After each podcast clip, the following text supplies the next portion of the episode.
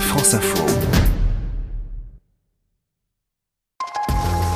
Edwige Coupez, euh, plus de la moitié des électeurs risquent de s'abstenir dimanche pour les européennes, c'est ce qu'on répète hein, notamment via les sondages. Euh, mardi, Emmanuel Macron euh, s'est adressé à ceux qui ont décidé, je cite, de ne pas aller voter et ce mot de décision a retenu votre attention Edwige. Prenez soin de vous, apprenez à décider. Ça n'a rien d'évident en fait et pour beaucoup d'entre nous c'est même très difficile de prendre une décision. Ça implique de faire un choix, donc mécaniquement de renoncer à certaines choses. Ça confronte à l'incertitude. comment savoir si j'ai pris la bonne décision.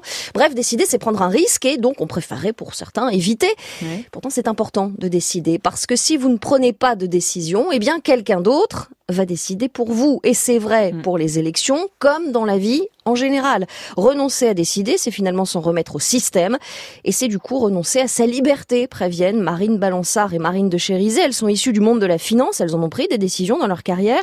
Et ensuite, elles ont fondé un cabinet de conseil en intelligence décisionnelle. Elles ont publié Décider, ça se travaille aux éditions Erol. Donc, si on décide d'aller voter dimanche, encore faut-il savoir pour qui? On a le choix, Lucie. Il y a 34 hmm. listes.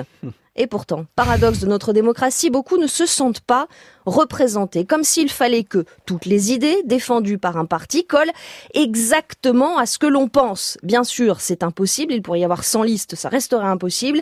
Il va donc falloir renoncer au mythe de la toute-puissance et comprendre que vous ne pourrez pas tout avoir. Bref, il va falloir faire des compromis. Marine Balançard et Marine de Chérisé conseillent donc de commencer par identifier trois valeurs qui sont primordial pour vous. Ça va vous permettre de faire un premier tri dans les listes et surtout ça va vous permettre d'expliquer votre vote. Des études ont montré que plus on est aligné avec ces valeurs, plus on se sent bien. On peut voter par habitude aussi. Et dans tout processus de décision, on a souvent tendance à aller vers ce qu'on connaît. C'est un processus rapide, automatique, intuitivement, on se dit c'est la bonne solution ça mérite d'être vérifié. Sinon, gare à ce que les auteurs appellent l'effet de gel. On s'accroche à ces décisions on vote toujours pour la même personne, sauf si on considère une décision non pas comme un acte tranché, définitif, mais comme un processus dynamique qui peut nécessiter des réajustements lors d'un prochain scrutin par exemple. Marine Balançard et Marine de Chérisé encouragent donc à voir la prise de décision non pas comme un poids ou une contrainte, mais comme une joie, celle d'exercer sa liberté.